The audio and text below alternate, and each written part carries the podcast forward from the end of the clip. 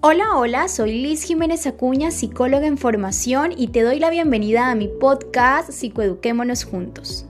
Este nuevo episodio quiero que lo abordemos diferente. Si bien este espacio es para fortalecer nuestra salud mental, para llenarnos de aprendizajes que nos permitan cuidarla, es importante antes conocer todo ese entorno que está alrededor de ello, porque cuando nosotros conocemos algo, conocemos y vemos lo positivo que tiene para nuestras vidas, reconocemos lo sano que tiene para nosotros, empezaremos a cuidarlo, empezaremos a emitir acciones que vayan dirigido a ello, claramente hablando desde el punto de vista de la salud mental y todas estas vías de apoyo que tenemos para lograrlo es a través de todas esas herramientas que nos brinda la psicología.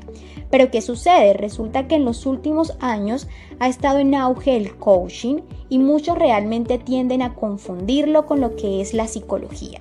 Por eso se hace entonces pertinente que conozcamos cuáles son esas diferencias entre la psicología o entre el rol del psicólogo y entre el coaching o el rol de un coach y tenerlos claros al momento de hacer una elección.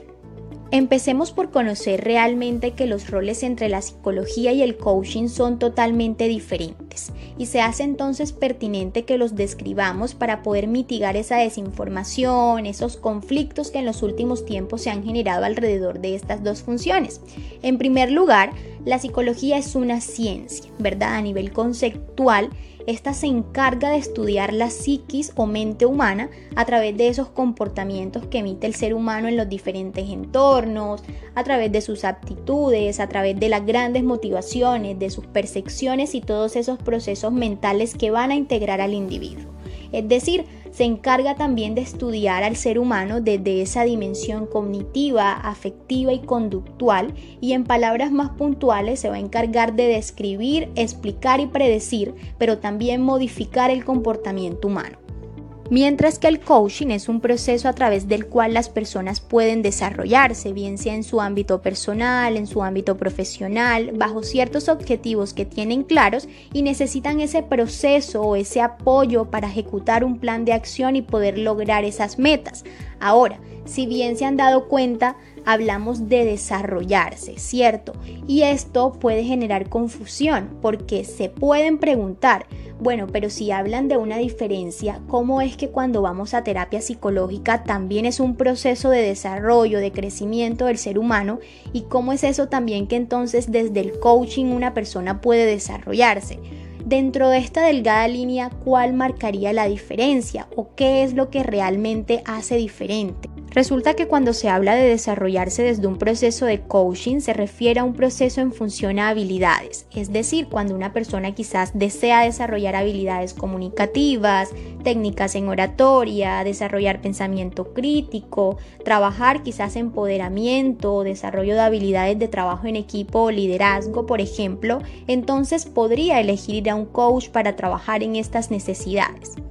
Ahora, cuando nosotros asistimos a psicoterapia, realmente el proceso desde esta terapia psicológica o desde la psicología es totalmente diferente, teniendo en cuenta que se está abordando desde una psicología clínica.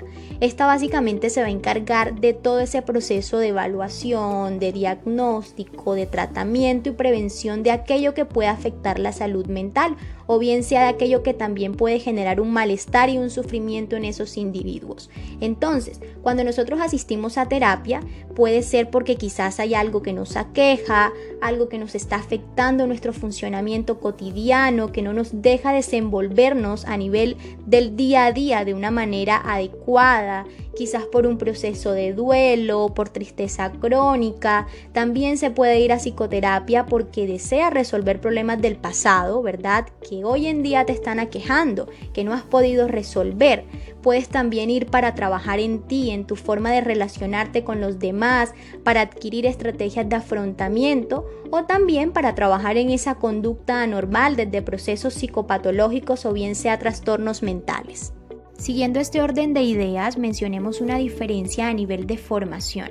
En primer lugar, la psicología es una profesión y como toda profesión va a requerir un estudio de pregrado en una institución educativa superior o bien sea universidad y dura aproximadamente unos 5 años. Después de esto va a poder hacer posgrados en relación a las áreas de interés que desee, por ejemplo, la psicología clínica, psicología organizacional, educativa, jurídica forense, social u otra mientras que el coaching no es una profesión, son certificaciones de cursos cortos o diplomados. Sin embargo, es importante hacer una aclaración o una salvedad y es que hay psicólogos que llegan a hacer cursos de coaching y tienden a ser entonces psicólogos y coach también.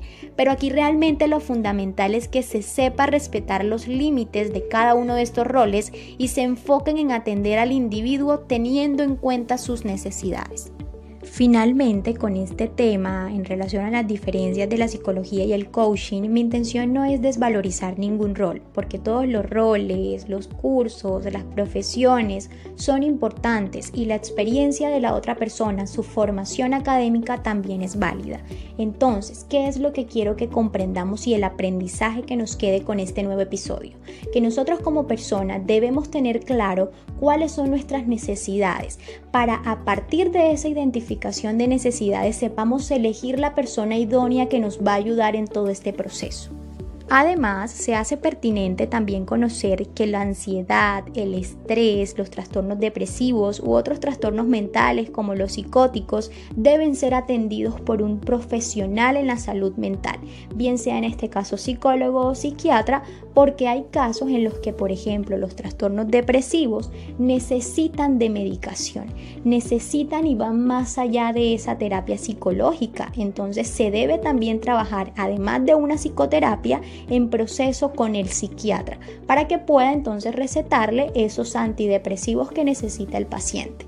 Por eso es fundamental y lo importante, nuevamente se lo reitero, el hecho de que sepamos reconocer nuestras necesidades para poder entonces acudir al psicólogo, al psiquiatra o bien sea también a un coach, dependiendo si quiero desarrollarme a nivel personal y profesional en ciertas habilidades. Gracias por escucharme, espero que haya sido de tu agrado, que hayas aprendido algo nuevo y por supuesto te espero en un próximo episodio.